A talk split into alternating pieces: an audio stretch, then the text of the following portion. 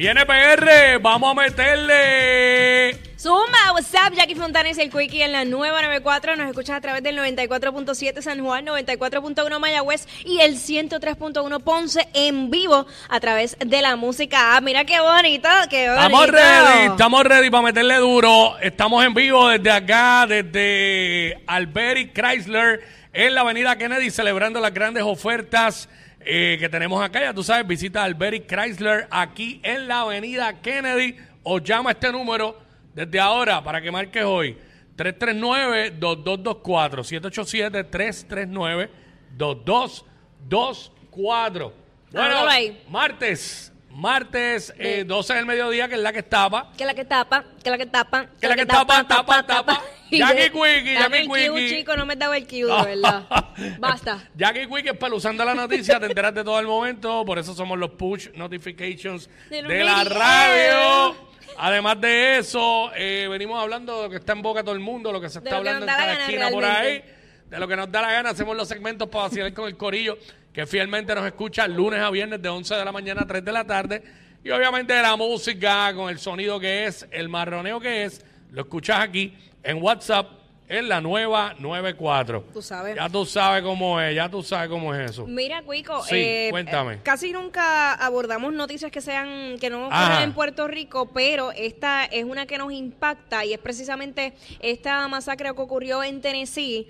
Hay unas Sí. imágenes bastante crudas y estamos hablando de este, de hecho era transgénero quien, el- la persona que provocó esta masacre matando a tres niños, si no me equivoco, y creo que, no sé, fue un, un adulto o dos que estuvieron heridos. Varias personas heridas. Varias personas- Obviamente, eh, las autoridades, pues, eh, terminaron, pues, matándolo a esta persona. So, eh, pues, eh, dio- habían unas razones, ¿verdad? Sí, eso era lo que quería comentar, porque es que esto esto trae mucha cola, porque esto lo, hemos- lo hemos visto que ocurre mucho en Estados Unidos y es preocupante una vez más, porque ocurre en planteles escolares donde pues los padres dejan a sus niños o, o jóvenes, van con toda esa seguridad de que están ahí estudiando y que sucedan cosas como estas, pues es bien preocupante, pero eh, esta persona alegadamente estudió en este plantel escolar y eh, se dice que él tenía como cierto resentimiento pues por es- en esa escuela parece que no vivió momentos muy buenos, es lo, es lo que se dice.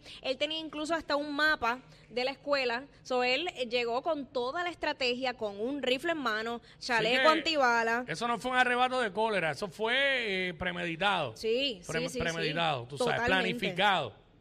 Y está bien, ok, hemos escuchado de gente que tienen traumas de la niñez, en las escuelas, que fueron rechazados, pero hay que coger esto con pinzas porque eh, esto no puede convertirse en una justificación a, a lo que hacen. No, claro. Eh, realmente eh, hay miles de mecanismos y de, y de formas distintas de, de poder bregar y con estos traumas. Este, hay profesionales de la salud que, que, que te ayudan a esto, pero, ¿sabes?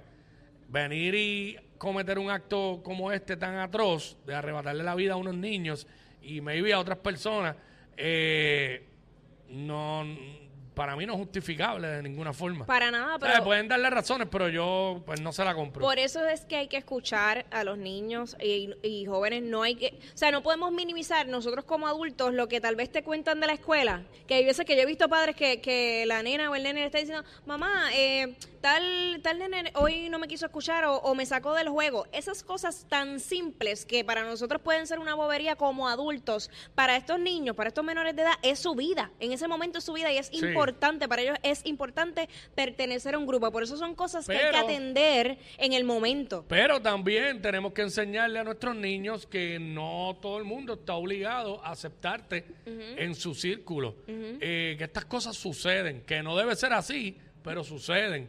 Eh, y yo creo que a todo el mundo alguna vez le ha pasado. Claro. Eh, realmente eh, no todo el mundo te va a hablar en la escuela, no todo el mundo va a querer jugar contigo. Y eso lo, lo entendemos nosotros ahora como adultos, pero como niños, en esa mentalidad de niño, Ajá. es bien fuerte para ellos. Claro. ¿sabes? Hay que, hay que dirigirlos en ese sentido. Y bueno, mucho más, pero es bien importante trabajar esa salud y seguridad eh, en ellos mismos, en la autoestima. Claro, claro. Para que al final no termine en cosas tan, tan tristes y desgarradoras como esta noticia que pues este muchacho pues estudió allí y, así terminó todo.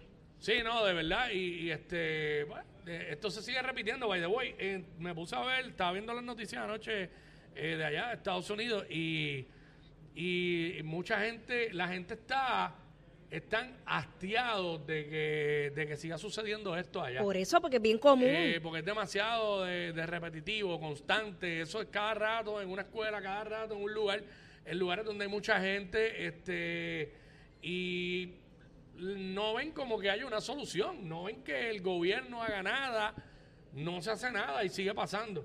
Es como aquí, que están, están- estamos hastiados de la corrupción, pues allá están hastiados de estas eh, masacres, de estos shootings este, masivos que, están- que ocurren. Y es preocupante cuando tú tienes hijos, eh, bueno, eh, aunque aquí no es uso y costumbre que eso suceda como quiera uno cuando tiene niños, pues te pone a pensar y tú dices, diablo, que en el colegio, en la escuela, Claro. que no vaya a venir un loco y algo así. Imagínate allá afuera, Estados Unidos, tú teniendo tus hijos estudiando en una escuela y de momento llamen de que hubo un shooting de esos tiroteo masivo. Sí, una masacre. Eh, no, no. Y por más que se preparen, porque ya, eh, incluso aquí en Puerto Rico se llegó a hacer como un simulacro y prepararon tanto a los estudiantes como a, a los maestros a cómo reaccionar eh, ante una situación como esta.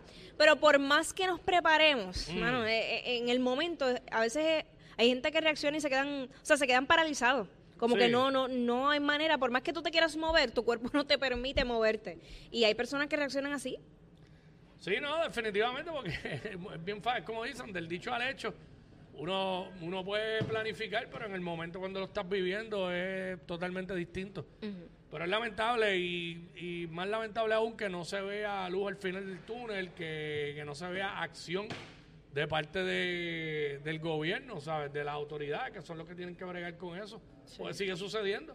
Sí, las escuelas han tomado, muchas escuelas han tomado medidas de seguridad y tienen sus planes de seguridad, como estaba hablando, pero eh, realmente todos sabemos aquí eh, lo fácil que es comprar un arma en Estados Unidos, ¿sabes? Eso tú vas ahí a una tienda esta, a una mega tienda y ya, y compraste el arma y ya, ¿sabes? Y se fue un Pero nada, este, esa es la que hay, muy lamentable, pero nada, vamos a meterle, vamos a meterle a Let's esto. go, what's up? Y después no se quejen si les dan un memo.